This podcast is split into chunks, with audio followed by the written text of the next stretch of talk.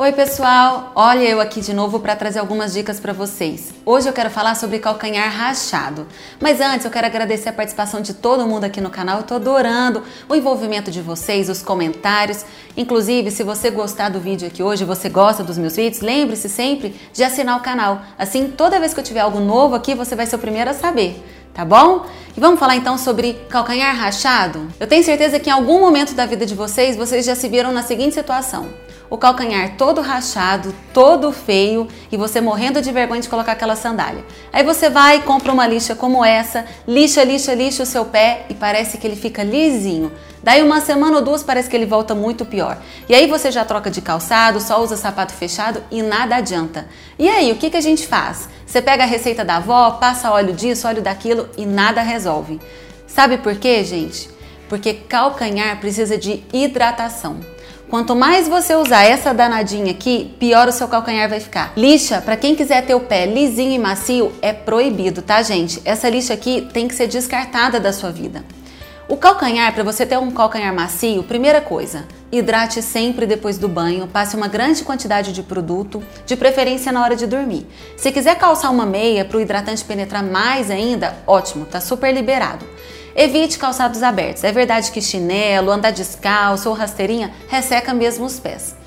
E uma dica boa de um hidratante que faz muita diferença são os hidratantes à base de ureia, mas não é qualquer hidratante.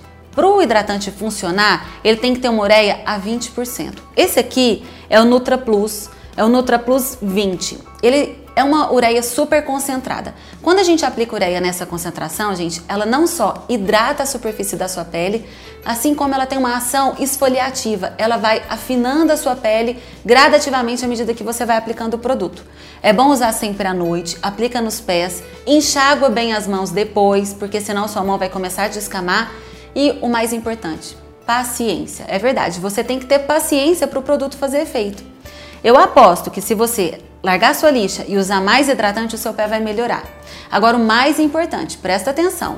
Se você já está totalmente viciado na sua lixa, você usa ela quase todo dia ou quase toda semana, olha a dica. Você vai começar a utilizar ela menos vezes na semana gradativamente. Então, se você usa todo dia, comece a utilizar dia sim, dia não. Na outra semana, usa um dia, dois não. Na outra, um dia, três não. E vai espaçando o intervalo de uso. Assim, você vai desacostumando o seu corpo com essa maldita aqui, entenderam? Gente, isso aqui, ó, tá proibido ter em casa, tá bom?